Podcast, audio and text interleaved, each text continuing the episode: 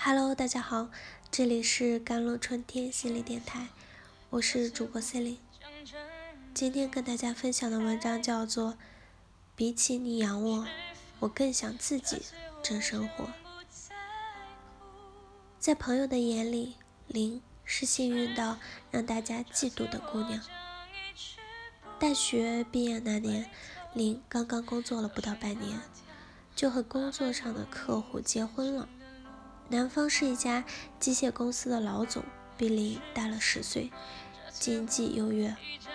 从结婚的那一刻起，老公便对她说：“我养你啊，你别工作了，不要那么辛苦。”那个时候，林刚刚经历了初入职场的不适，不友善的小领导，似乎总在工作上给她增加了一些障碍。以彰显自己的领导身份，所以在老公说出“我养你”的那一刻，她想都没想就答应了，开开心心的去公司辞了职，在所有人羡慕的眼光下，过上了只生活不工作的日子。婚后的生活一如所期，经济从来都不是问题，老公也关爱有加。但是有一天，当她看到一家自己常去的咖啡馆正在转让时，便和老公商量，要不要接过来自己经营。毕竟有一家小小的咖啡馆，曾经是每一个姑娘的梦想。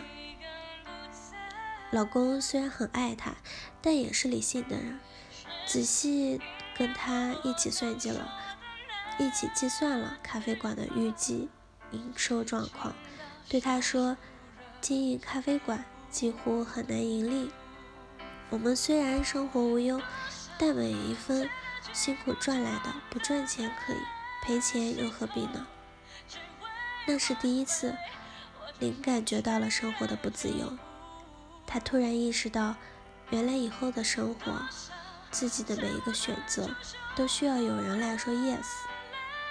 这让林觉得异常的恐慌。林始终是个果断的姑娘，想到了这一点，她一刻都不犹豫地卖掉了当时陪嫁父母为她买的车，然后盘下了那家咖啡馆。那辆车几乎是当时她可以攥在手里的唯一属于自己的东西。她说：“我想要的不仅仅是一个咖啡馆而已，我需要用它来换取某种自由。”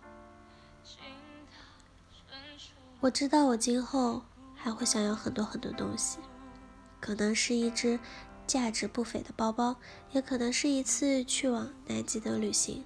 我不希望我的任何一个决定和选择都由别人来 yes。如今，林因为经营得当，已经在当地开了第三家咖啡馆，他依然不必为生活担忧。却更多的拥有了对自己的生活、对自己选择说说 yes 的权利。显然，对这些活得热气腾腾、有鲜活的目标、又敢于追求的姑娘来说，那句“我养你”实在没有想象中那样有吸引力。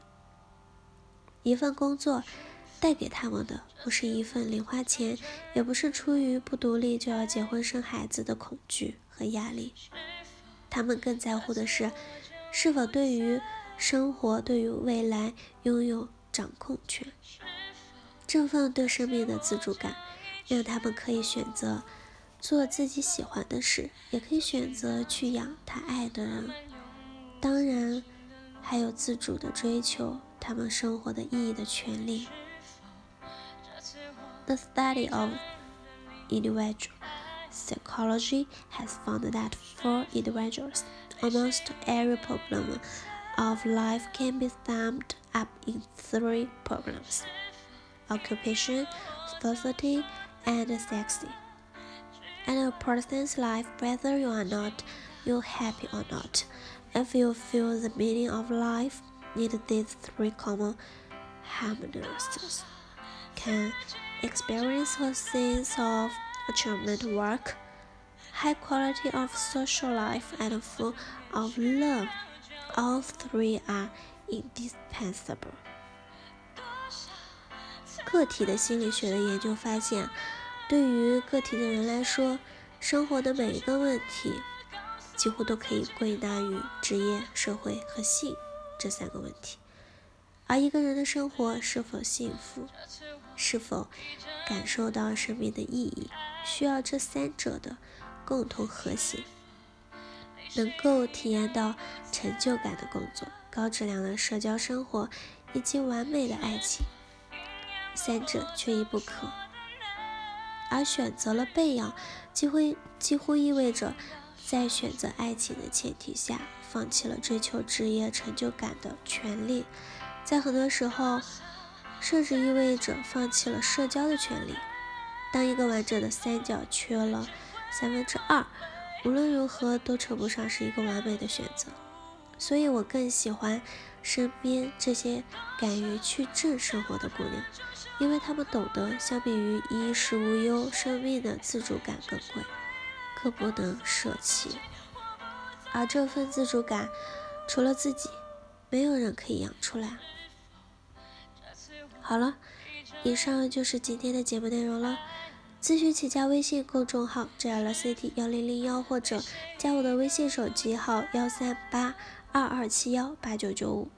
我是 c e l i n e 我们下期节目再见。